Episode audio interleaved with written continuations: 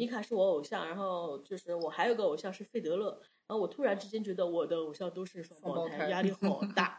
生不出，我觉得但对不起偶像都很有钱，不缺钱养养双胞胎对，。但是就是就是双胞双胞胎还是挺挺挺厉害的，说明米卡平时身体保养的还是蛮好的，对吧？是是是，这个就是毕竟 I have a bigger ball。有道理。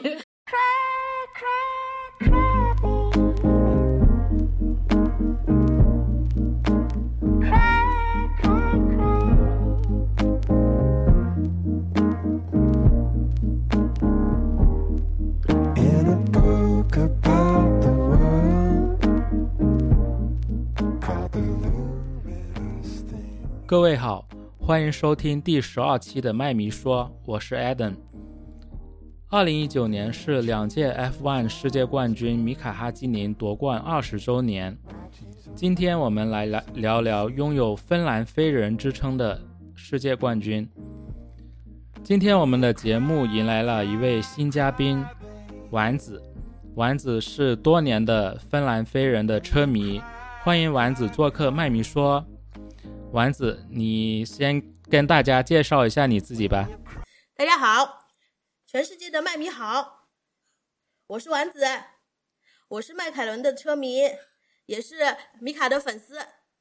非常高兴今天来在这里让大家听到我们的心声，谢谢。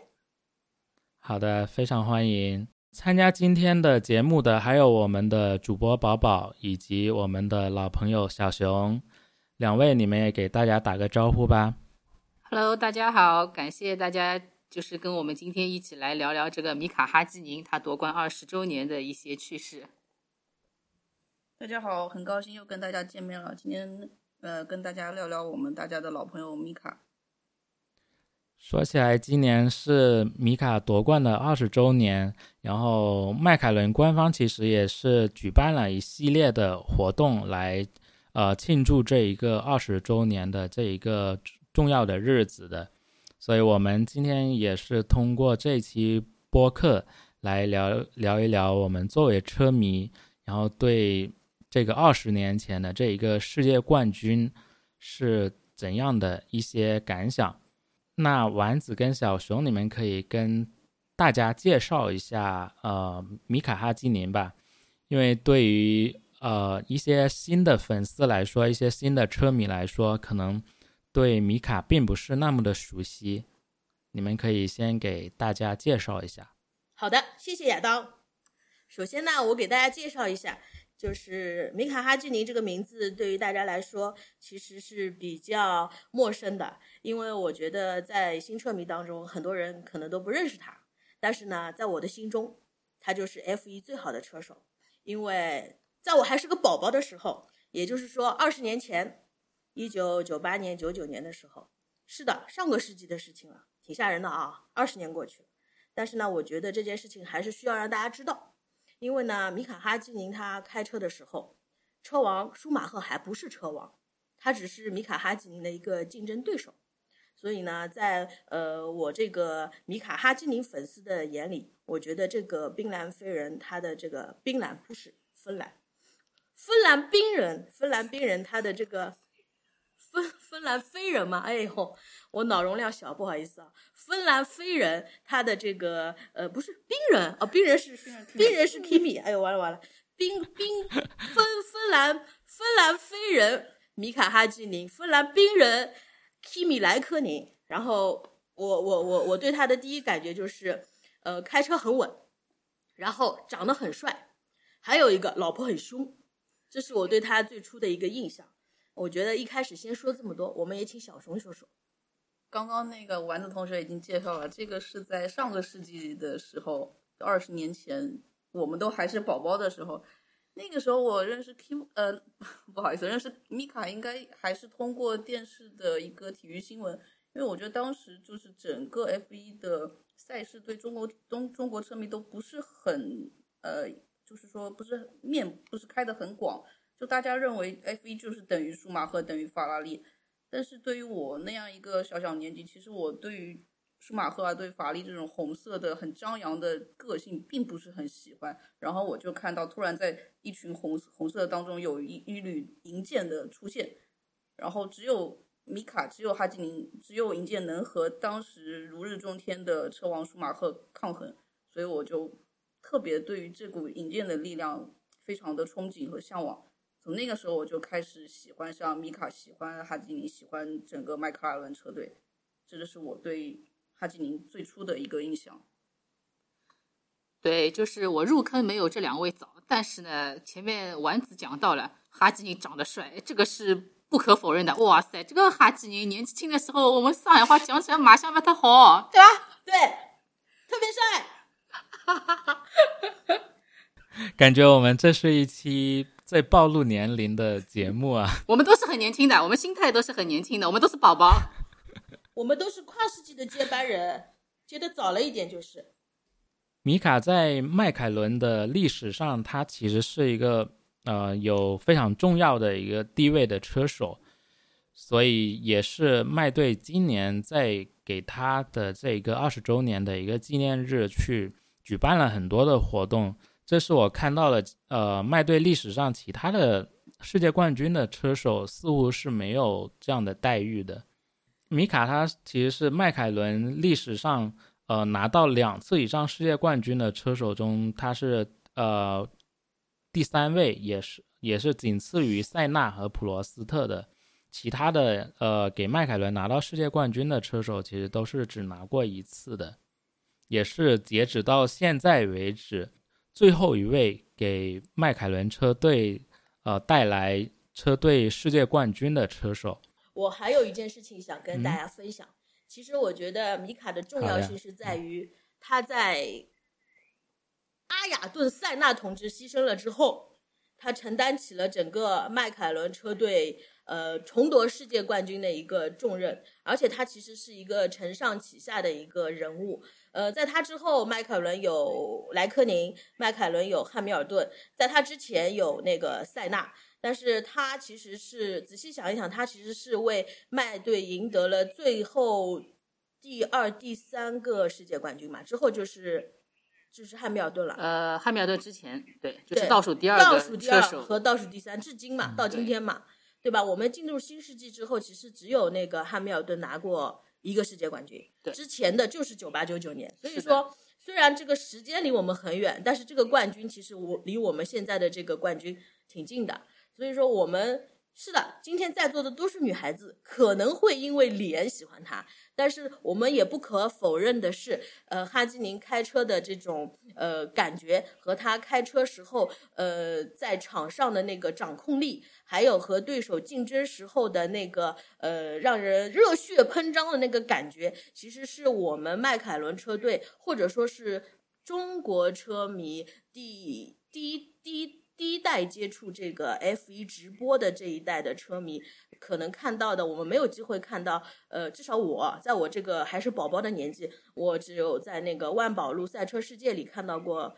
所谓的显拿或者是是的，就是塞纳。我们看的都不是直播，但是呃迈呃迈凯伦的这个九八九九年的比赛，呃上海电视台是有转播的，虽然不是每一场，但是都都都都有转到，而且我们。也现在五星体育的王牌主持人李斌，那个时候他还不是 F 一的主持人，他的前辈叫王彦宁。那个时候他对呃米卡每一场比赛的这个评价都非常高，所以我觉得他是至少是我这个一代车迷的一个呃初始的一个印象。呃，可能有一些车迷就被呃红色的法拉利所吸引，但是就跟小熊说的一样，呃，我是被这个银色的这个迈凯伦的呃米卡所吸引。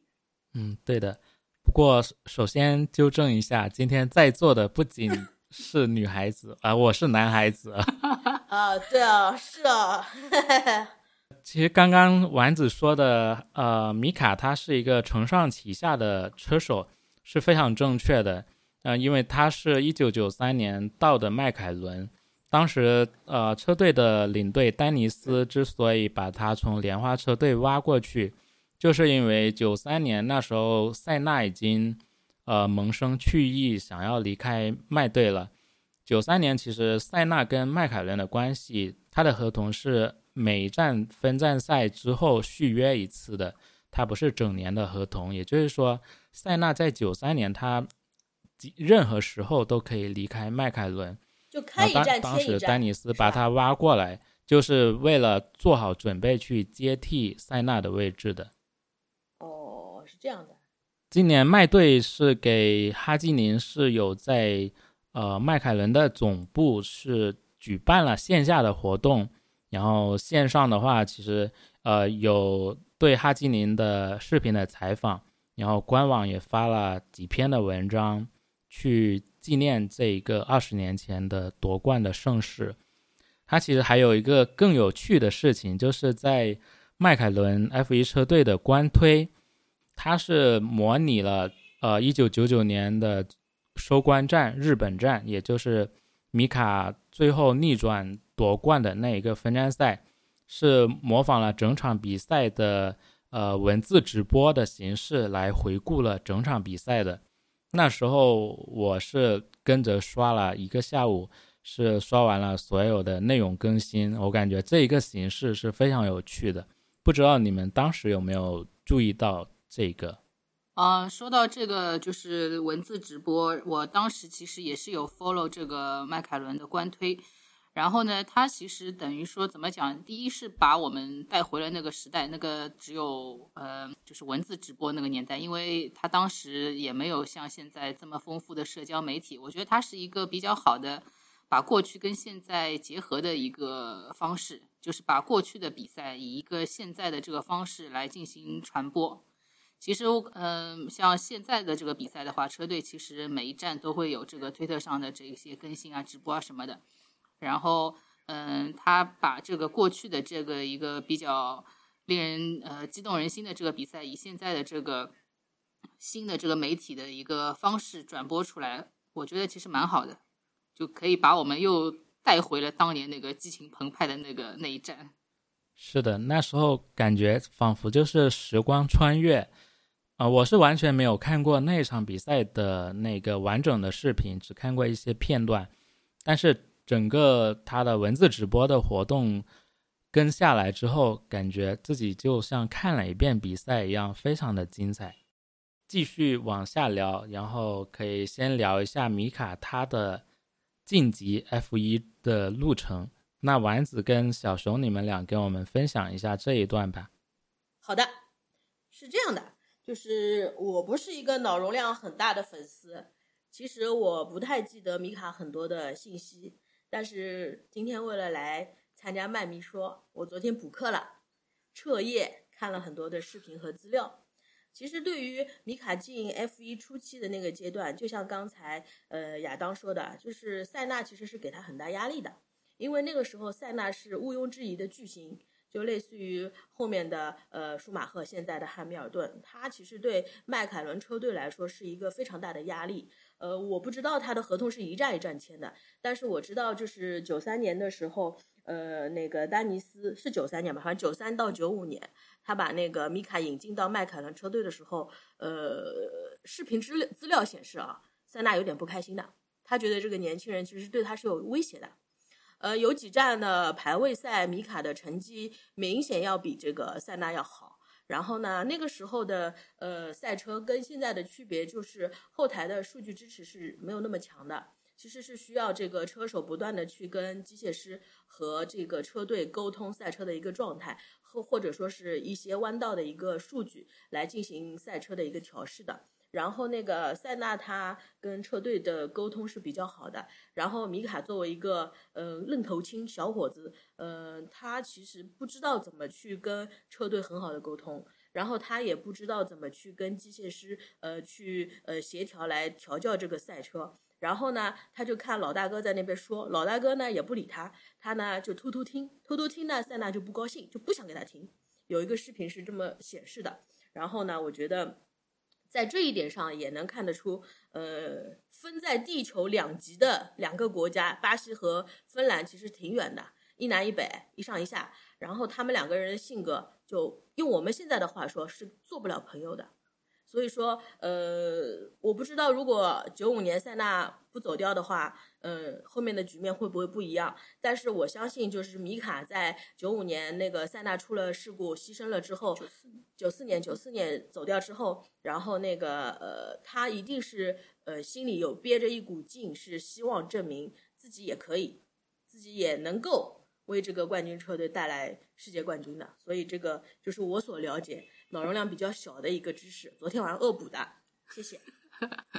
呃，这一段这段也是我重新认识米卡的一个一个一个知识点。那米卡其实怎么进入到这个 F 1事件里面？他其实是在呃桑拿房里面，因为芬兰人都很喜欢蒸桑拿嘛。然后他在这在这个桑拿房里面遇到了呃他那个之后的那个 F 1的经纪人，就是我们现在都很认识的 Nicole Rosberg 他的爸爸叫科克 Rosberg，这是他后来的一个经纪人。然后他进入 F 1之前的那个方程式的历史也比较悠久。一九八七年，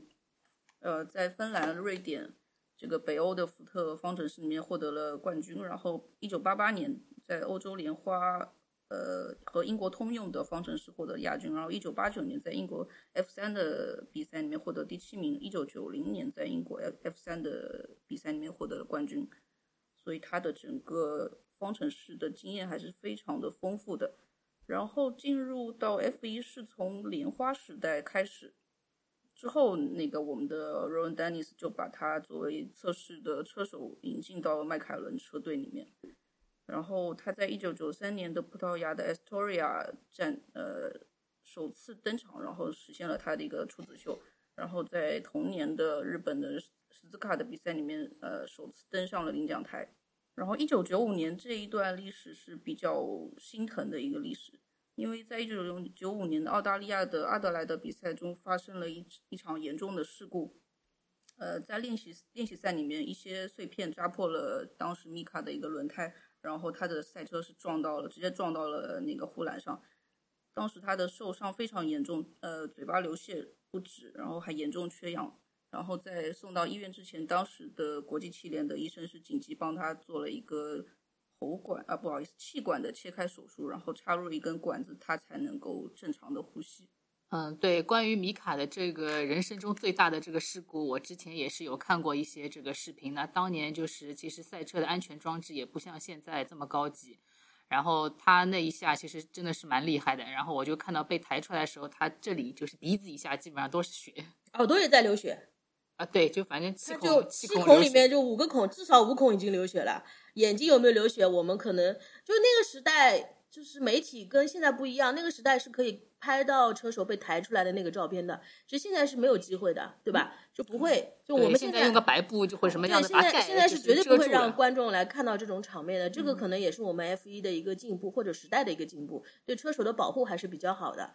呃，然后我们我们现在的这个感觉，米卡是个哎帅气啊，呃，然后英俊啊的人，但是在人在那一刻的时候，你真的看到他，呃，伤成这么重的样子，你我我是事后看到那个照片的，我真的觉得那人是保不住了，因为我按照我们中国人的说法，就是你耳朵都流血了，你这个人就没有了。哎，神奇的事情发生了，他好了，而且好好了之后，大难不死，必有后福。嗯他就他就九五年出了那个事情之后，老婆老婆也有了，他老婆就是跟他对吧患难与共的时候建立的深厚的感情，然后后面就得了世界冠军。所以我觉得，呃，九五年的这场事故对米卡来说是人生的一个分水岭。他可能在之前是一个呃年轻的毛头的呃就是青涩的一个小车手，但是他在九五年那个事故之后，他我相信他躺在医院里的那段时间，他可能也在想未来的路我要怎么走，未来的人生我要怎么过，未来的赛车我要怎么开。然后我觉得他后来就想清楚了，想明白了，所以才会得世界冠军。对，而且就是这一次事故之后，就是当年呃，丹尼斯一直没有放弃他，一直在等他，就是还还是给他这个机会，所以这一点上，呃，米卡对丹尼斯还是非常的这个感恩的。然后就是为什么他到现在都跟迈凯伦有保持这么一个呃联系，我觉得其实也是有当年的这个一个对有这么一个原因。然后他跟丹尼斯的关系其实也是很不错的。当当年丹尼斯还曾经公开表示过，这么多的迈凯伦车手里面，他最喜欢的就是哈基宁。丹尼斯还对汉密尔顿这样说过吗？没有，他说过，就是那个后那个时候可能是什么时候的视频啊？好像是塞纳就去世多少年，就反正应该是那个的一个活动对对，反正就是那个时候可能就刚刚跟本田合作的时候有一个视频，就当时我记得车手组合是阿隆索加巴顿，那个时候他反好像是那个时候，也有可能我记错了，我脑容量也不是很大开。始是那个那个对，然后他就是说什么，他就好像就讲过说哈基宁是他这一些卖队这些流水的车手里面最喜欢的一个。嗯对，但是呃，我我听了上一期的节目，就是关于 Kimi，丹尼斯不喜欢他手下的车手抽烟喝酒、烫头、纹身，对吧？但是汉密尔顿离开他之后什么都干了，Kimi 离开他时候也什么都干了。哈基宁在呃麦队的时候也干干净净的啊，然后头发没染过，纹身没纹过。我我昨天晚上恶补资料的时候发现，哦哟，大哥纹身嘞，花臂，大家有空去看一下。是什么年代的纹身？好好新的，而且纹的是中文。他手臂上现在那个上臂纹的是中文，然后挺帅气的，哎这是，那是最近才纹的吗？应该是新的新的纹身。所以说就是呃，内心还是狂野的嘛，对吧？我觉得丹尼斯搞不好现在自己都纹身了，想明白了。呃，没有，我我不相信丹尼斯会纹身，丹尼斯这个古板的老头子。肯定不会。就那个时候，好像澳大利亚站还不是在每年的最开始，不是开幕战，对，不是，然后好像他休养的休养了大概没有半没有到半年吧，然后九六年的年初就开始回回队开始训练了，。赛季大概是上半程，就是大概前五、第五、第四、第五站，我记得好像是。然后就是他剩下的九五年剩下的时间都躺在床上，躺在病床上，然后九六年就复出了。其实速度算快的，呃，那个 首先这个速度快，我觉得也是人之常情，他们本身就是运动员体质，然后恢复的快，然后他的那一些这种恢复训练的这种东西，肯定我国外医疗水平高嘛，所以我觉得应该是个正常的。那我也觉得可能真的是撞的巧，对，对吧？要是就是撞的不巧，可能就没了，就嗯说没也就没有了。是的，是的，呃，这三大不就是巧不巧嘛，对吧？他就是运气还是好的，对，所以人生后面还是有点，我感觉他是有点开挂的，因为呃，我们一直嘲笑不，只有我嘲笑罗斯伯格说他赢了一个世界冠军就是民宿，人家米卡也从来没说自己是民宿嘛，对吧？他还是 挺敬业的，参加各种商业活动，也没有在这个各种社交媒体上怼这个怼那个，所以我觉得他在这一点上还是有一点优秀的啊。他还是蛮低调的，还比较谦谦对，逊。至少给人的感觉就是他可能私底下也会有一些呃比较，因为我觉得芬兰人都是外外冷内热的，就是外外表看上去冰冰冷冷，内心其其实挺狂野的。对而且呃，哎，亚当现在可以说吗？我我我见过他真人，我觉得他的眼神让我感觉他内心是狂野的。感觉像 Kimi 和那个七七这两个人眼神就是冷冰冰的。冷吗？Kimi 冷吗？Kimi 对你对对外面他对是冷的，他对内还是很狂野的。他看到超模他就不冷了，我跟你说。看到看到大腿他就不冷了，我觉得他是这个样子。而且我觉得，呃，我印象很深的就是哈基宁的眼睛颜色是那种介于蓝色和绿色当中的那种，就是有点蓝又有点绿。我印象很深的就是有，就是刚开始九，也就九八年吧，可能有一仗有一一场比赛，就是那个特写是推他的头盔，他头盔盖子开开来，然后就一个眼睛，哎呀，我觉得那个眼睛真的长得好好看啊！然后现在很少有车手，呃，有吧，勒克莱尔这种感觉，就是你一个眼睛就让车迷觉得，哎呀呀，就是你了，就是你了，哎呀，完了完了，，Kimi 当年也是也是这种感觉，我觉得。对，就是 Kimi，我一直觉得就是在我的角度啊，就是在丸子的角度，一直觉得 Kimi 是帅的。但是呢，为什么不喜欢 Kimi？因为他是晚辈。我觉得我作为一个哈基宁的粉丝，我跟哈基宁的视角是一样的。我看 Kimi 就觉得他是小孩子，一直觉得他是小孩子，哪怕他现在他现在已经快五十了，，不是他刚刚四十，他是快五十了嘛。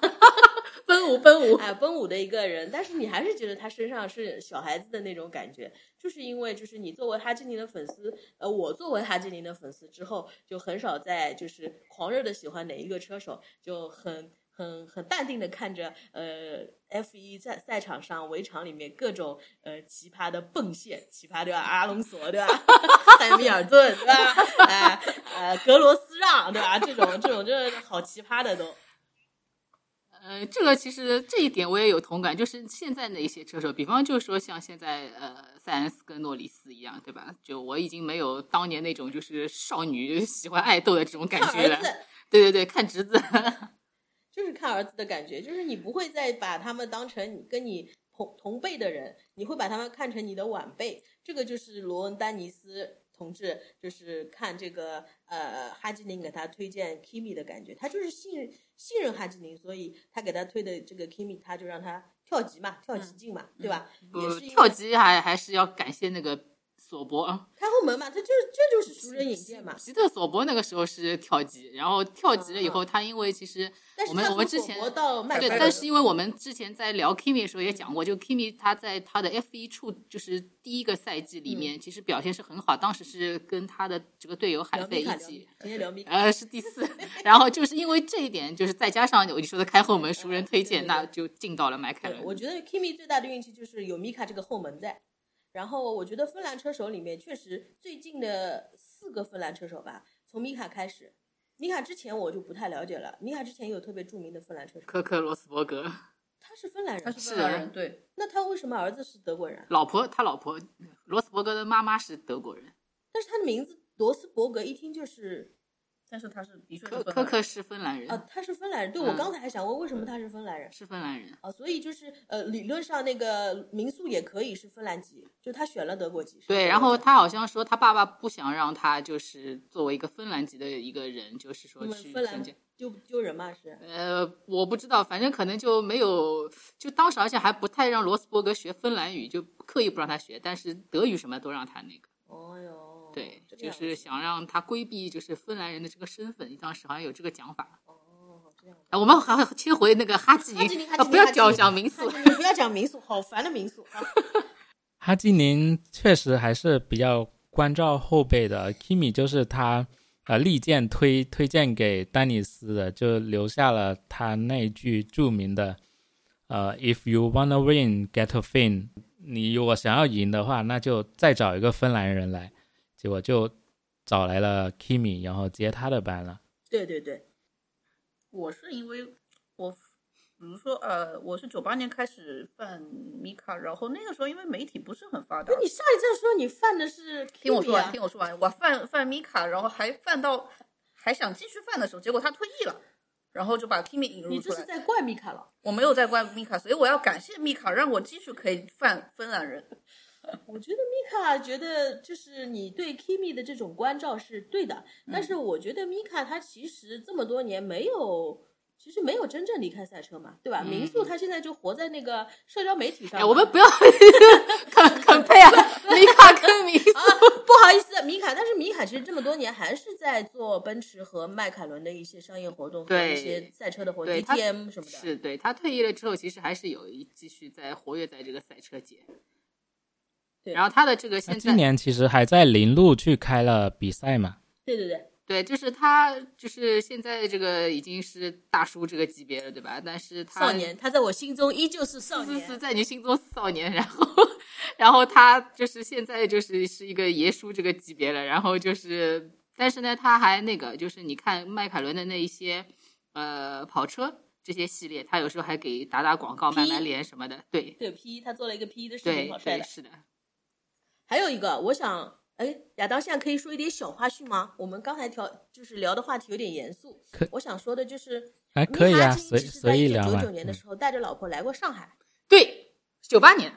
啊，对，我告诉你这一件事情我也知道，然后是也是那个我们很多年的一个麦粉告诉我的，但是九八年当时我也只是个娃，然后那个我当时还没有入坑，嗯，然后就是说他跟那个呃，他就是当老婆，他带着老婆，他带着老婆来的，然后就是说当时那个时候，呃，就是大家也是那些，因为车迷也不多以前，就很然后对对，然后就是哈基几宁来了上海，就是好像搞什么万宝路烟草广告，因为以前万宝路就是呃推广在中国的推广。然后他跟他老婆就在我们上海这些著名的这些外外地人必去的景点兜了一圈，什么外滩啦、城隍庙，然后到了梅龙镇广场。然后我这个朋友他就是当时因为 那个时候他的年纪可能就是跟我大概追汉密尔顿的年纪差不多，然后就到处跟着走。十多岁嘛，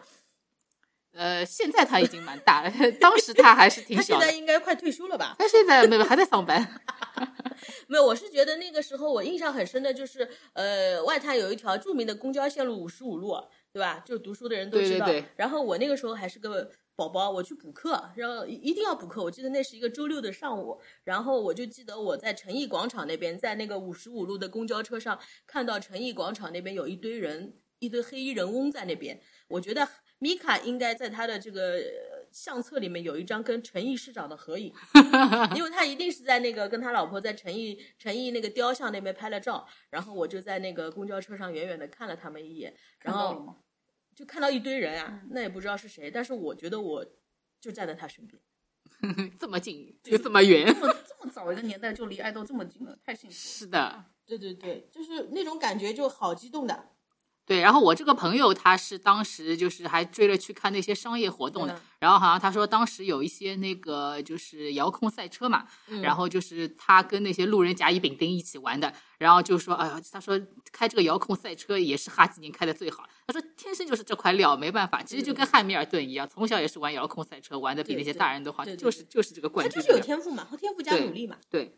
然后我这边说一下，就是这个朋友呢，他跟我说，他当年在那个还没有这么，就是当年只有这个这个胶片相机的这个年代，他还拍了一些当时的这个照片。那我联系他以后，我看看他能不能把这些照片拿出来。如果拿出来的话，我们可以放在这个这一期的这个播客里面放做一个插图，非常珍贵的非常珍贵的米卡当年来上海的照对片。对对对对，而且那个年代，米卡，我想想啊，他是六八年的，九八年就正好三十岁。哎呀呀呀，那最是帅的时候。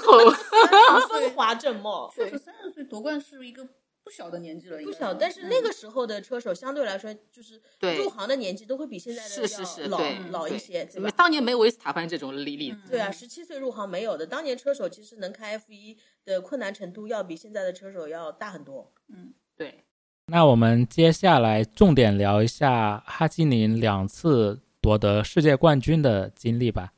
九八年是这样的，九八年我们纽维加入了我们麦克拉伦，这个是一个非常重要的 milestone。然后那一年我们就是通过纽呃维有，等一下，纽维应该是在一九九六年加入的迈凯伦。哦，那我记错了。九八年，呃，纽维就是帮助迈凯伦设计了一辆神车 MP 四十三。这辆神车我们在我跟宝宝在去年铃鹿还看到过，然后当时去年哈金还去了零路呃零路赛道，对对对，是的。开了大概两圈的 MP 四十三，因为去年正好也是正值他九八年夺冠二十周年的纪念日，对，而且还是零路的是对三十零路的三十周年，对对，零路三十周年，对，反正那那一次还就是在那个像翻翻 zone 那个地方，他不是嗯还上去对接受采访？对我一直好好奇啊，现在这个身材还能坐进当年的赛车里吗？还是都又改过了吧？这个他 cockpit 身材没有怎么变啊，那肯定是比以前胖多了。他现在这个肚子都已经大出来了，屁股没大呀。好吧？赛车应该还是没有变，还是原车。对啊，所以我就说他怎么还它能的宽度？没有变，只是厚度变了呀，好吧？可能当年的车是不是比现在的要稍微宽一点？宽容一些。对对对，那倒宽容是，度高一些。对对。现当年车手的这个码子也比现在车手码子好像大一点。嗯。然后九八年的日本站也是对米卡很重要，因为当时在日本站之前，他跟舒马赫，舒马赫是拿下了六次分站冠军，然后米卡是七次，就是两个人的分数只相差四分，所以那一场那那一场比赛是最重要的，因为如果米卡如果能够领先他五分的话，就呃，就是他们两个分数比较比较接近，如果米卡能够拿上那场比赛，就是已经可以获得整年的年度冠军了。晋升五分，晋升五分。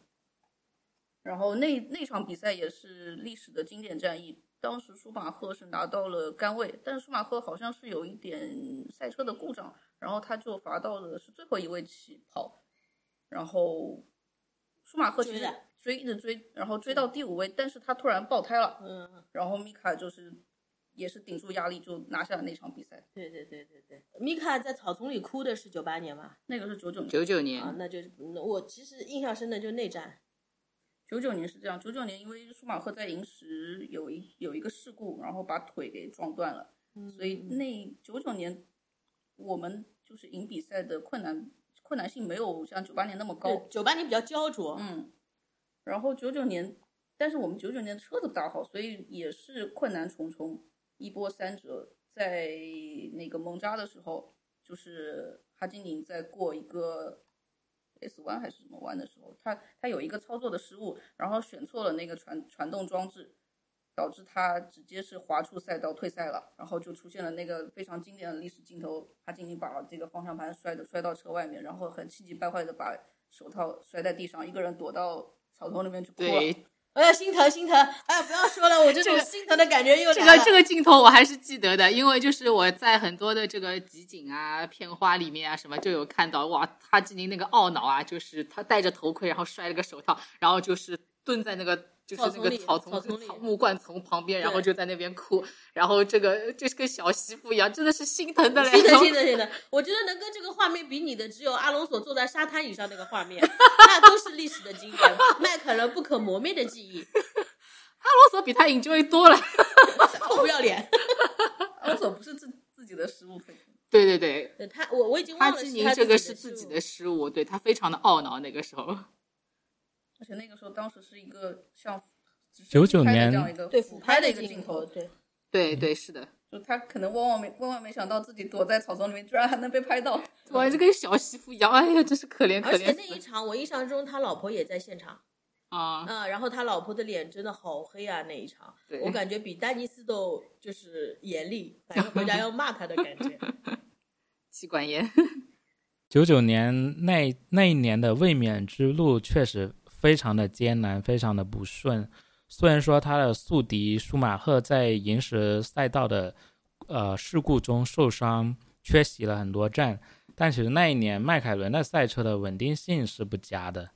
所以就是哈基宁其实也发生了很多一些退赛，然后他最大的竞争对手那一年是法拉利的埃尔文，对，就是法就是迈舒迈克尔舒马赫的二号车手，其实对他们一直激战到最后。在日本站的时候，其实那个埃尔文他的积分还是比哈基宁领先的，但是在就是最后一战，用哈基宁的话来说是耗尽了毕生功力才能够反败为胜的一战。对呃，他最后是夺冠了，然后舒马赫是第二。对呃，他他其实，在发车的时候是舒马赫是干位的，发车之后就非常顺利的超到了第一。对，嗯、在哈基宁就是在呃几周前他的重新的采访中，其实他还透露了一点小八卦，他是他是说，他认为当时舒马赫，嗯，他他之所以能赢，就是有一点点，就可能不是特别重要，但是也有可能是这样的因素，就是舒马赫他重新回到法拉利之后，他是希望能够保住自己是头号车手的地位的，嗯，所以舒马赫那时候没有没有主动的意愿去帮助他的队友获胜，嗯，然后即便是让米卡去赢了，他也他也不想去帮助埃尔文赢得冠军。呃，这这个是呃米卡的原话，他他是觉得呃舒马赫没有在这场比赛里没有给他耍那种花枪去阻阻挠他获得胜利。嗯嗯嗯嗯嗯。那个亚当，我是插一句啊，就是觉得在阿尔文之后，法拉利就没有出现过像他一样强势的二号车手，直到出现了勒克克莱尔，对，就阿尔文和舒马赫当时的那种感觉，就是呃，舒马赫是天王，但是埃尔文他根本就不不不不不臣服于他的阴影，对对对他，就是要跳出来，他就是要自自己给自己打光，就很像现在勒克莱尔和瓦特尔的这种状态。我插一句插一句，所以我还是挺敬佩那个阿尔文的，因为我一直觉得这个法拉利有内讧，对我们来说是一个莫大的喜剧。我也我也同意。这个确实没办法。尽管是过了二十多年，我们跟法拉利还一直是这种宿敌的关系。法拉利可能不是这样想，法拉利可能现在不会把我们当宿敌了吧？法拉利现在敌人应该只有自己。战胜自己才是最重要的。法拉利一直在和自己竞争，不同的问题，不同的这个敌人，但是始终在法拉利内部出现。对，那接下来呃聊一聊你们心中最美好的米卡。首先第一个是你们觉得米卡他个人表现最佳的比赛是哪一场？是每一场，这个是有粉丝滤镜的。对对对，绝对是粉丝滤镜。然后我来讲一下吧，我觉得让我印象最深的就是零零年的这个 SPA，哇，这个比赛看的绝对就是让人激动人心。我就记得就是在那个前面一圈的时候，呃，他一直想过那个舒马赫。然后呢，没过掉，没过掉以后，我看到哈基宁当时其实也蛮急的，还挥了个手，对吧？然后到了第二圈的时候，正好就是舒马赫前面不是有一台慢车嘛？当时是谁啊？是不是 Zonta 还是谁？对对。然后，然后就是他过了舒马赫以后，又往右边撇了一下，就是过掉了这这台慢车，反正就是连超两辆，这个镜头我印象是非常的深刻，而且这个这场比赛用现在人讲的话说，就是特别的燃，就看起来特别的解气，就是前面一圈憋在那里，对吧？然后就一枪头搞掉了两个车，就看了我特别爽。作为一个迈迈凯伦车迷来说，就是在斯帕最经典对那个画面非常经典达到三百八十度呃三百八十八十的那个时速的那个大直道。然后当时其实舒马赫比较意外，因为舒马赫觉得前面的慢车会把内道给挡住，所以他就从外道超过了那个慢车。但是这个时候米卡他非常机智，他也从内道走，就直接一下干掉了两辆车。这是舒马赫万万没有想到的。对，而且这个超越当时还被评为好像说，因为是两千年嘛，说什么是 overtake of the century，世纪最佳超越，对对，没错，绝就对可以。排到前三，我觉得。对那个三台车并排的那一个画面定格下来，确实是非常的经典。我觉得这这一这一次超越在 F 一的历史上都算是最佳超越之一了。对，载入史册。那丸子，你是每一场比赛都是最佳，那从你的所有的最佳之中选出一个最最佳，你选你会选哪一场比赛？我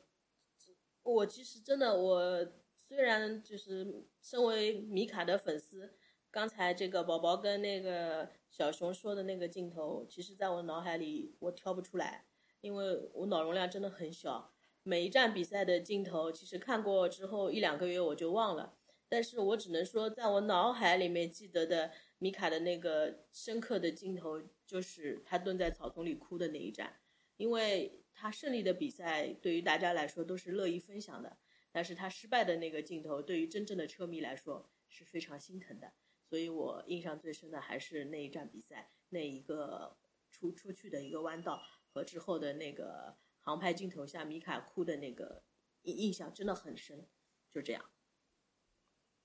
对，我觉得对于最喜欢的这种车迷的心情可以理解，因为就像我们当时在说 Kimi，印象最深的还是最后一圈有波格林悬挂悬挂断裂那一。特别心疼，都哭了，真的是。世人只在乎你的荣耀，但是你粉丝关心你的人是在乎你的那个难过和失意的。对，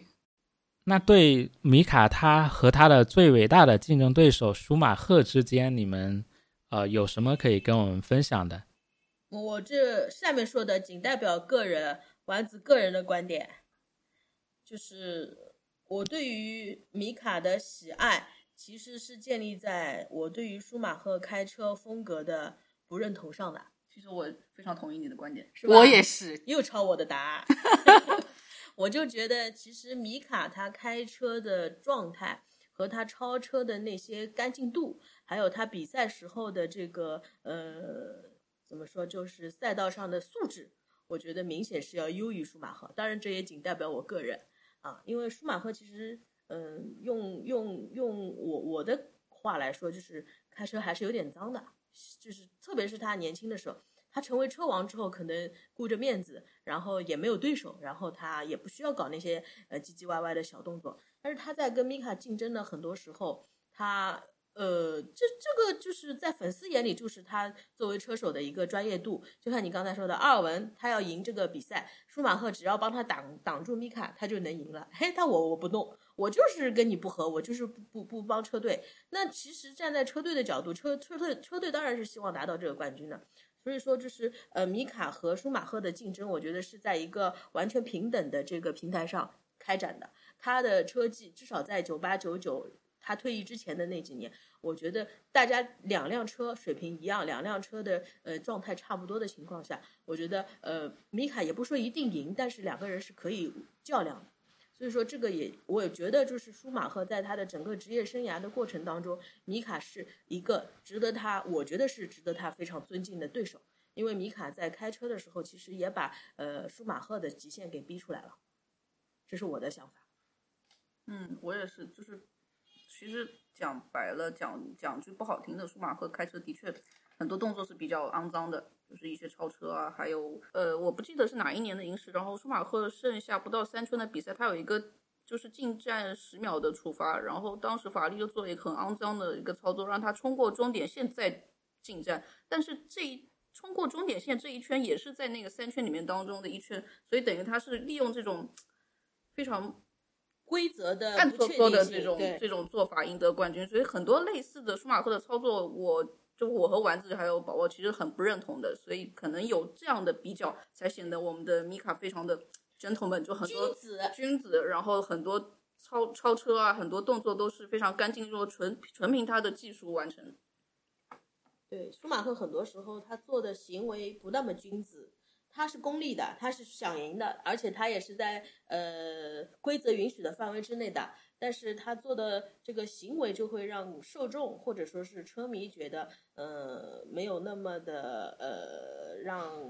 对方的车手感觉舒服，或者说是让车车队的队友感觉舒服。对，其实我也是有这么一个想法的，而且就是像他，因为在法拉利也效力那么多年，就法拉利的这个车队的他的这个竞赛的这个理念本身就跟迈凯伦是不一样的。对法拉利永远就是一个呃鲜花加绿叶的这么一个配合，对，然后但是迈凯伦就不是这么这么一个理念，迈凯伦鲜花加鲜花，对也会也会把花瓶砸掉。但是就是，但是迈凯伦就是说，我觉得他秉持一个这种 pure racing 的这个精神，还是我觉得就是对我来说，我还是很欣赏的。所以这也是为什么我们喜欢迈凯伦，不喜欢法拉利的一个原因。对对，嗯，毫无疑问，法呃舒马赫他肯定是史上最强大的车手之一。对，伟大，他他确实伟大。他在对他他在赛场上的那种呃愿意付出一切去获得胜利的那种杀手本质，那是不容置疑的。但他他跟哈基宁在赛道上的那种贴身肉搏的厮杀，他们两个人都会用尽全力去战胜对手。但是当他们的赛车停下来之后，我觉得他们某种程度上还是可以心平气和的去讨论问题的。就像刚刚我们聊到的那一场，两千年在 SPA 的那一场比赛，哈基宁，呃，三台车并排去超连续超越舒马赫和另一位车手，之后在哈基宁获得胜利之后，还有一个他们两个人的经典的画面，就是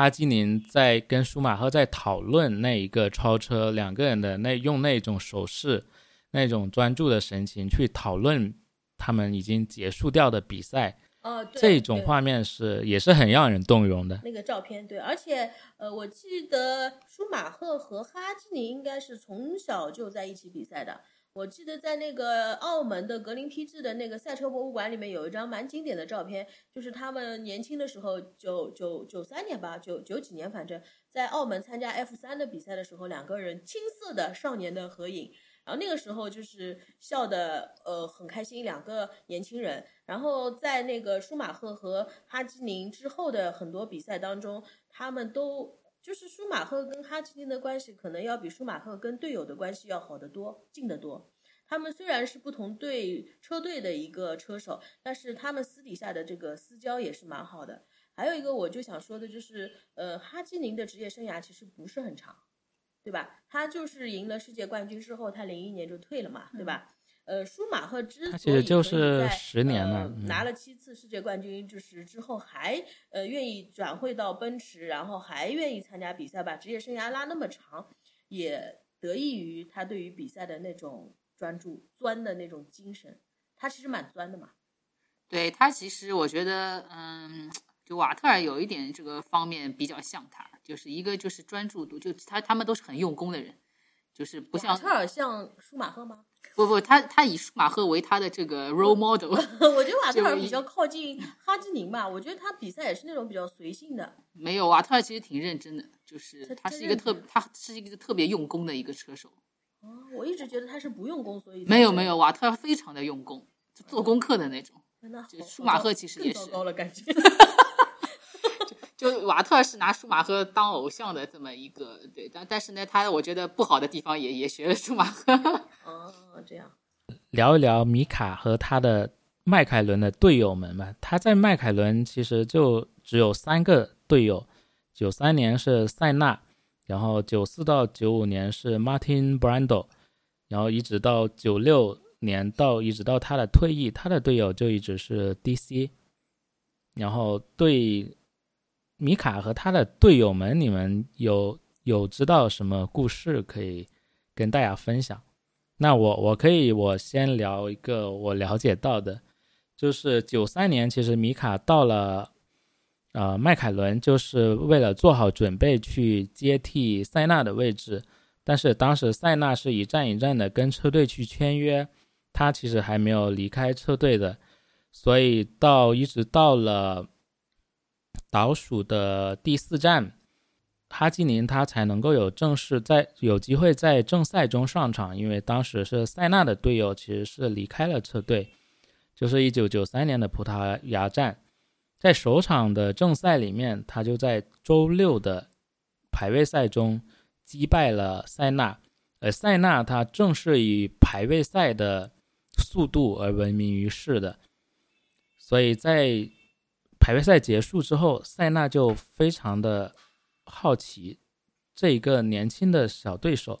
呃，小队友，他凭什么能够呃速度比自己更快呢？然后就在赛后车队的那个总结会议上，就去问了哈基宁，他是怎么做到跑出这一圈的圈速的？然后当时哈基宁可能也是很年轻，总年轻总总是有不堪回首的历史。然后他就对他的世界冠军队友说：“呃，I have bigger balls。”然后塞纳听了之后就很不爽。据说从此之后，塞纳就几乎不会再跟哈基宁有什么交流了。芬兰人会这样说吗？其实 Kimi 这个 Kimi 也很 确实是有点有都是就喜欢开黄腔。有点黑历史。哎，那哈塞纳之后，他不是九九四年之后走了之后，他还跟曼塞尔搭过几站吧？哈基宁我记得。曼塞尔不一直是威廉姆斯吗？他在迈凯伦效力过吗？曼塞尔没有在迈凯伦作为正式车手效力过。曼塞尔应该是曾经有私下的测试过迈凯伦的赛车，但是没有效力过迈凯伦车队。那你们有对米卡跟他的队友之间有什么故事可以跟大家分享一下？我印象很深的就是米卡和那个迪西之间的，因为说实话，马丁穆伦德尔我没什么印象，他比赛我也没看过。然后他跟迪西之间有一个特别明显的一个呃对比。迪西当年是围场花花公子嘛，嗯对吧？嗯长成那样是花花公子，我也是不能理解的。但是老外个老外审美跟我们不一样，人家都觉得 DC 非常的 sexy 哦。对对对对，就吃它这一款，就吃它这一个口味。然后呃，那个时候米卡的呃围场只有一个女人嘛，就他老婆嘛，对吧？米卡就等于是呃好男人的代表，然后 DC 就等于是花公子的代表。然后两个人其实都挺绅士的，DC 也是个挺英国人挺对，嗯挺挺挺典型的英英国人。然后他做事情啊，然后说话的方式啊，其实和这个米卡挺像的，只有在这个私生活方面，他还是比较奔放的。就这一点上，他们两个人蛮蛮蛮蛮蛮差异蛮大的。而且我觉得那个年代，就是上个世纪的车手，蛮多花花公子的嘛，对吧？车手其实对于呃女女性的这个吸引力是巨大的。但是你你放到现在来看，呃，围场里面的车手很少再有再有以花花嗯公子作为人设的，的确，没有了上一次就就是巴顿了，比较比较花。对，但是巴顿后面也改邪归正了，不，不是改邪归正，从良。从就是他后面也收敛了嘛。但是你看现在新生代的车手，像什么呃维斯塔潘啊、塞尔塞恩斯，哎，不是说勒克莱尔废掉了那个糟对糠女友嘛？对对，但是就是现在的小车手可能在这一方面没有前辈那么那么的夸张。估计现在比赛这个赛程太紧了，也没这个时间了。不是，其实就是社会发展也是这样，就是嗯他们更多愿意玩游戏，而不嗯愿意谈恋爱。以前的呃车手没有东西玩，那怎么办？谈朋友，就是这样。这是我对于他们两个一，也就是车队队友最最深刻的一个印象。就这样，我觉得迪斯他跟迪 C 的关系非常好，有一个照片就是他们庆祝分站冠军还是总冠军，两个人有个 kiss 的一个一个照啊，片。有？吗？对对对，好像哦亲脸就是了，但不是不是亲嘴，就就是迈凯伦的这个 bromance 其实一直都是有的。包括现在的兰多对对，现在的这两个人，我觉得现在迈凯伦车队两个车手是公关硬炒，就有一点炒 CP 的的感觉。对对对。但是那个年代没有这个感觉，那个年代好像真情实感。但他现在这个 CP，他也是建立在他们一定的这个联系有火上花嘛对吧有的有的，你因为你炒瓦特尔还记得那跟勒克莱尔天就是我们看那个 WEC 的时候，嗯那个 PR 不是说的嘛，啊对对对就是他们北航 S Six 其实也是关系不错的，就是这两个小真。情实感的关系，对对对，然后再把它放大一下。出来啊对对，在一九九九年，呃，哈基宁在日本站赢得世界冠军之后，其实那一个周日的晚上，他是跟 DC 还有丹尼斯三个人一起吃的晚饭。呃，哈基林就对 DC 说：“他说以后车队就靠你去获胜了，我不行了。这一场比赛耗尽了我所有的精力。”从他对 DC 说的这一些话，就可以体会到他们两个人作为队友，其实是即便他们当时的赛车是有争夺世界冠军的能力的，嗯但是并没有像现在，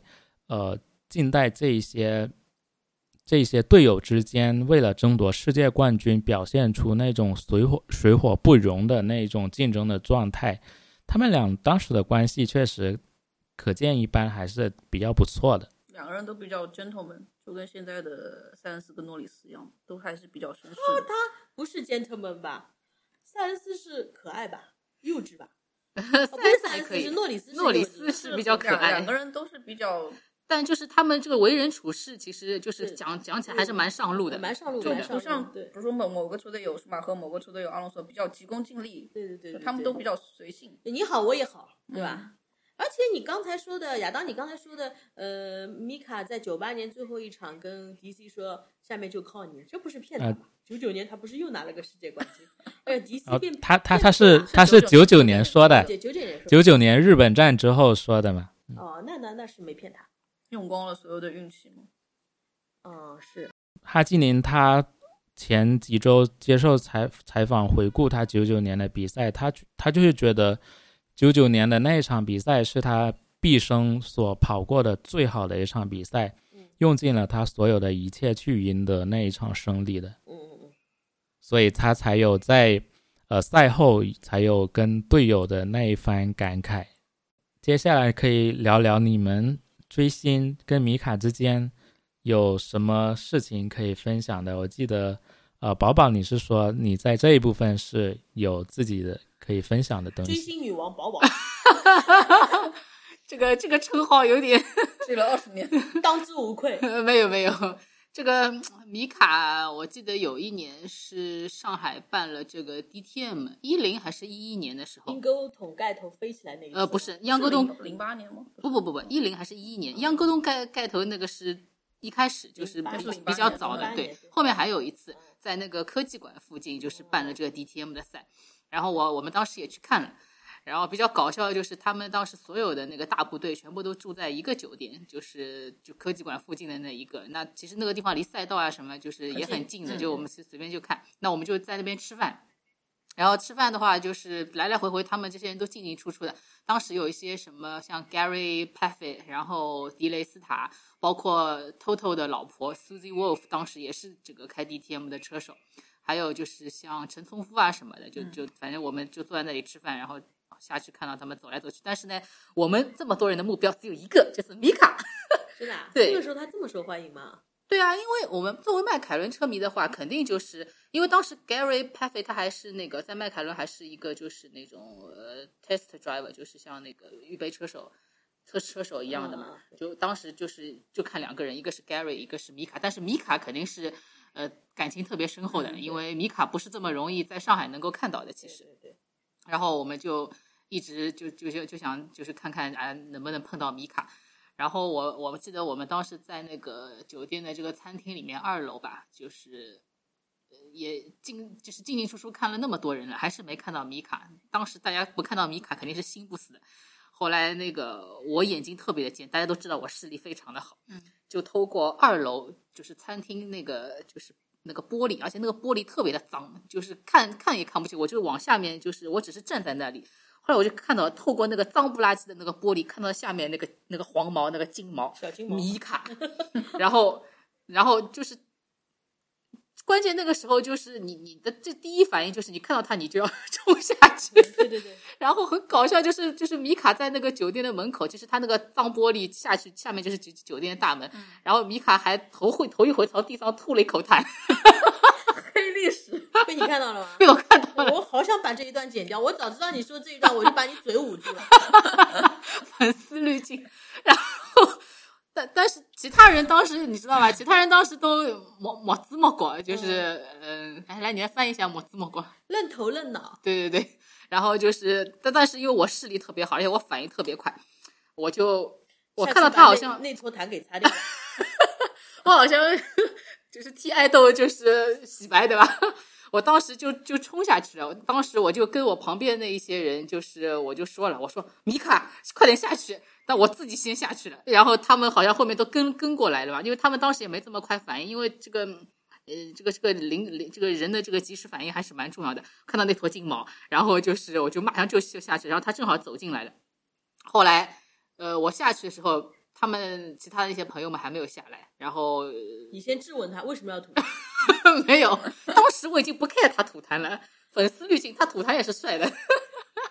后来我就下去以后，就是只有我一个，呃那我当时就想跟他说拍照他说了拍照，然后就是当时在酒店里有一个路人甲，那个路人甲给我拍了个照，可是路人甲可能以为他也是个什么了不起的明星，让我也给他拍了一张蹭合影。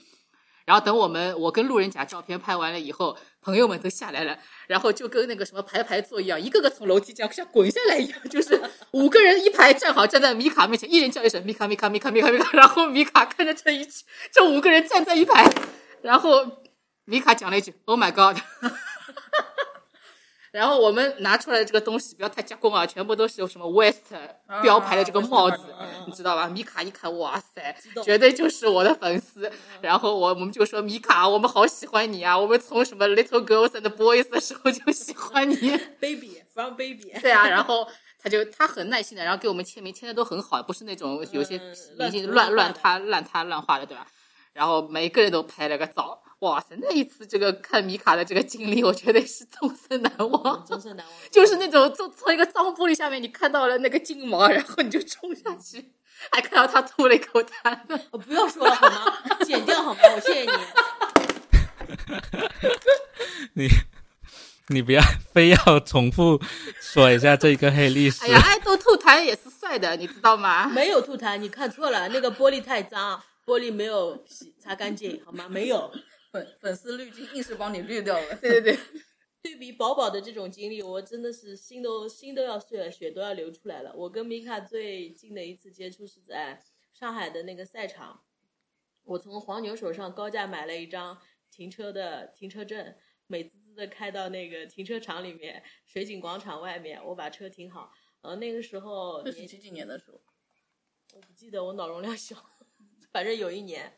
然后还是个阴雨天，反正零九年、一零年的样子吧。然后阴雨天，然后我把车停完之后，旁边有一辆奔驰的那个 SUV，应该是一辆那个呃大的那种奔驰的保姆车，然后就看到一个白衣服的人下来，皮带上有一个 M。米卡它的标志，我觉得他家应该有一百多根皮带头是 M 的皮带，然后不断的换，然后他就下来了。然后那天还挺冷的，四月份的上海还挺冷的。然后我停完车下车，他也停完车下车，然后我就看着他，就看着我，我都不会说话了，真的不会，整个人就就僵硬了，就嗯僵了，然后他就走掉了。你没有去追他吗？这么好的机会，就是你想想看，你买了个黄牛停车证，来了这一刻，你居然让爱豆从你的手指间溜走了。对啊，就就难受嘛，因为太激动、太兴奋，就说不出话来。对，我觉得就是人在看到自己真心的你这种，就是你还能记得他吐痰，就你看到你真正喜欢的人，你是说不出话的。我告诉你，真的，你整个人就像冻住一样。然后我就站在那里，呃，我我我跟我就是一起去看的车，他说那是米卡，你追呀、啊？我说我追我追，就是过了，他已经开始走掉二十米了，然后他已经往那个要要走，快要走到闸机那边，因为那个停车位离那个闸机很近了，入口，哇，快跑！然后我想跟他合影，但是他好像蛮急的，因为赛车赛车比赛开始可能要开始了，然后就我就让我朋友给给我们拍了一张照，那张照的就是角度真的是神奇，就是就是路路人随拍，知道吗？我就他在他身后，我又腿短，我追不上他，我就在后面露了一个头，然后这张照片就不能称之为合影，那只是一张同框，同框同框爱豆同框，偷偷拍同框，那是我唯一一张跟米卡哈基宁的合影。我有拍到正面吗？还是拍一个背影？他跟我的正面都有，但是我整个人是变形的，因为我正在飞快的奔跑。我让我朋友先跑到前面，然后最最让我气愤的就是你有一个路人甲蹭了一张，我也有一个路人甲，他走在米卡身前拍了一张照片，就一看就是蹭照片的那种。然后我还有半个身体被他挡住了，我就我就露出了一个小的脑袋，很远，在米卡身后很远。这是我一张唯一一张跟米卡的这个合影，好难过。不要紧，有机会。应该还是有机会的，对对毕竟他跟迈克尔人联系还是很深是的厚的，我就希望他能好好跟我拍张照。在有生之年一定能。对对，一定能实现。我也我也相信。米卡反正现在退休了，对吧？没事情做，说不定哪天晃发晃发又到上海来了。又吐了一口痰。不要说了好吗？不要说了，那是我的偶像。我离米卡最近还是去年在日本的时候，然后他有一个脱口秀在那个外面那个广场，然后日本人有怎么怎么称呼他比较有意思，叫北欧的贵公子，就是我们中文中文直接翻译过来是是这样的。然后我觉得也非常符合他整个形象和和身份。然后我记得他那个脱口秀就是讲了好好好长时间，就一直在讲他跟迈凯伦的联系。然后去年正好也是他九八年那个二十周年的日子，我还特地买了一辆那个田宫的 MP 四十三的一个车模，然后我大概花了五天时间亲手做了那个车模，虽然水贴啊什么都做的很很糟糕，但是我觉得还是一个非常有意思的一个纪念活动。有如果有机会，我可以把照片分享给大家看一下。我也会把那张照片分享给大家看的。哈基宁他现在的后辈，他的儿子，他应该是有一个儿子是吧？他他的儿子现在是不是有在跑赛车啊？因为现在我们知道 F 一赛场已经充斥了很多呃车二代的车手了，所以米卡的儿子他有没有可能是走他父亲的赛车路呢？我们不聊他的婚姻生活了吗？我准备了。那个就是他他他应该现在不止一个儿子了，他那个跟前妻对吧，生的小孩应该蛮大了。他现在跟这个新的小老婆的小孩还还小老婆，现在这个小娇妻的这个孩子还是小，他的大儿子多大了？现在儿子应该也就是肯定也蛮大。的，估计跟米克舒马20几岁赫差不多大。嗯，对，上个世纪生的，九八九九年这个样子。兰多这么大。嗯，差不多，比兰多还大一点，可能。嗯，那讲讲前妻，讲吗？讲对，亚当你们可可以聊聊当然他的私生活。米卡是好男人啊，好男人，就是在他没有离婚之前，大家都这么认认知的，就是婚姻生活很美美美满。虽然老婆看上去有点凶，但是其实，嗯、八卦就是八卦过他私私生活的人都知道，老婆看着凶，人是真好啊，真好。嗯，E R J A 女士，嗯，我们刚才在讨论他老婆前妻的这个名字怎么读，然后大家都读不出，那我们就叫她呃 E E E R J A 女士的二 E 加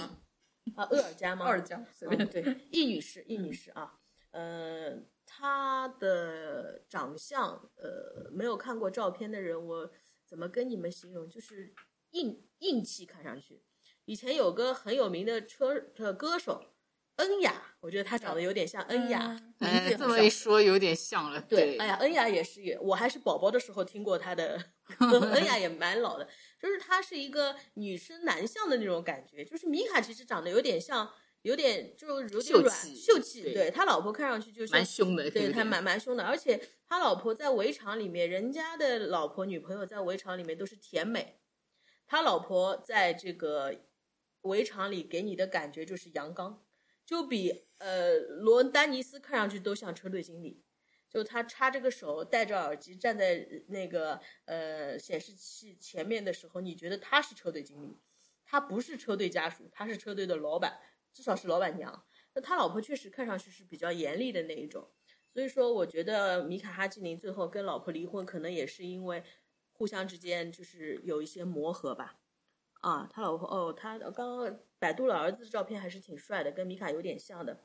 呃，而且，嗯、他老婆在他那一次受伤的时候，其实是全程陪护着他，呵呵护他，然后一直帮他，嗯、调理生理跟心理的创伤。那时候两个人还在谈朋友吗？谈朋友就暧昧嘛？嗯暧昧就是因为这一次大难患难见真情呃，患难见真情，然后两个人走到一起，然后结婚。呃，后面老婆也见证了他两次夺得世界冠军。嗯、但是，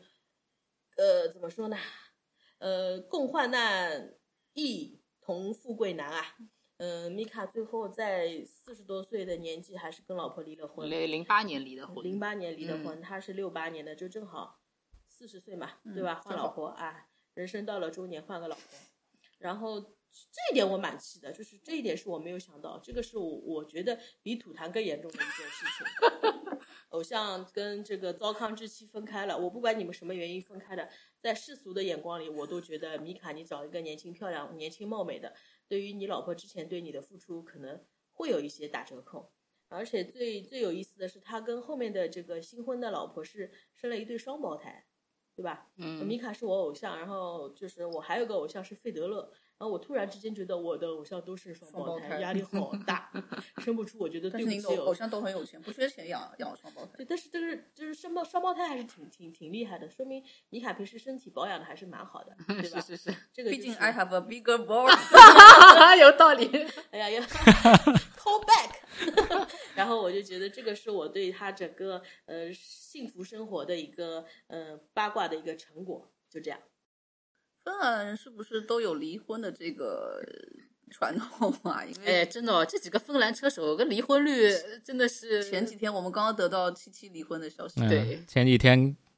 刚爆出了博七七，然后跟他老婆分了。对啊，Kimi 也离过婚了啊，那就是硕果仅存的就是科瓦莱宁了。毛毛有没有了解过两个就是米卡是为什么要离婚？不知道，还没感情不和，我告诉你，都二十年了，为什么老夫老妻了，床头吵架床尾和？没有，我觉得离婚嘛，也就讲不清楚也也讲不清楚。但是他后来又找了个小娇妻，我就觉得有点不太能够接受。你呢？娇妻有了解过接受我有什么不接受的？他他找我我都接受。他找你可以，小娇妻就不行。娇妻有什么背景背景小？娇妻不知道干嘛的，大概是个小明星，模特模特是个小明星，而且他是不是捷克人。在在赌场认识的，嗯，就是在那个就是摩洛哥的那个赌场里面认识的。他不是住在那个摩纳哥嗯摩纳哥吗？对对摩不好意思，摩纳哥。对对，阿弟，你是不是有一次从什么火灾里面逃出来过？有没有这样一段故事？还有火灾吗？嗯，我可能记得不是很深刻了，就是有有大概小报报了报道他从一个什么火灾里面逃出来，然后有另外一个女人跟他一起逃出来，这个大概是小道消息。谁放的火这么坏？那今天还有其他要聊的吗？等一下，我有话要说。谢各位来。好，你说。我希望这个星球上所有喜欢迈凯伦的车迷都不能够忘记，在世纪末、上世纪末的这个伟大的车手米卡哈基尼。我觉得他对于迈凯伦车队的这个贡献是非常非常巨大的，甚至于要比就是这二十年跑过的所有车手加在一起，对于车迷的影响力都大。就我们在现在这个时刻讨论这件事情，其实是挺幸福的，因为我们刚开始看 F 一的时候，不知道我们会看二十年，我们接下去可能有三十年、四十年、五十年，然后我们没有经历过那个 F 一的在欧洲或者说是在西方国家车迷的那个黄金年代，他们可能五六十年代、七八十年代黄金时代，我没有经历过，但是我们经历了世纪之交，我们经历了新的世纪，迈凯伦从低谷一步一步一步爬上来，哦，好辛苦，像蜗牛一样。但是我觉得迈凯伦的这个精神还是值得我们去等待它重新回到呃之前的辉煌。尤其是在过去的十年，迈凯伦其实是可能是车队历史上最糟糕的十年，呃，无论是运气还是成绩还是合作关系都非一塌糊涂。所以在这一个车队的低谷，呃，在二零一九年，其实车队慢慢的又开始恢复了。我们也希望在未来的嗯日子里，能够出现一个像米卡哈基宁这样的车手，能够把车队重新的带上到世界冠军的位置。对，而且我们最后一个车队冠军还是米卡给我们带来的不是车队车车队冠军军是对车队是车队冠军。我觉得集体的1998集体荣誉比年到现在了更重要，更能体现这个车手对整个车队的贡献。然后我还要感谢哈基尼把我带入了 F 一世界，然后感谢他引荐了 Kimi 到麦队来，感谢他给我们带来那么多美好的回忆。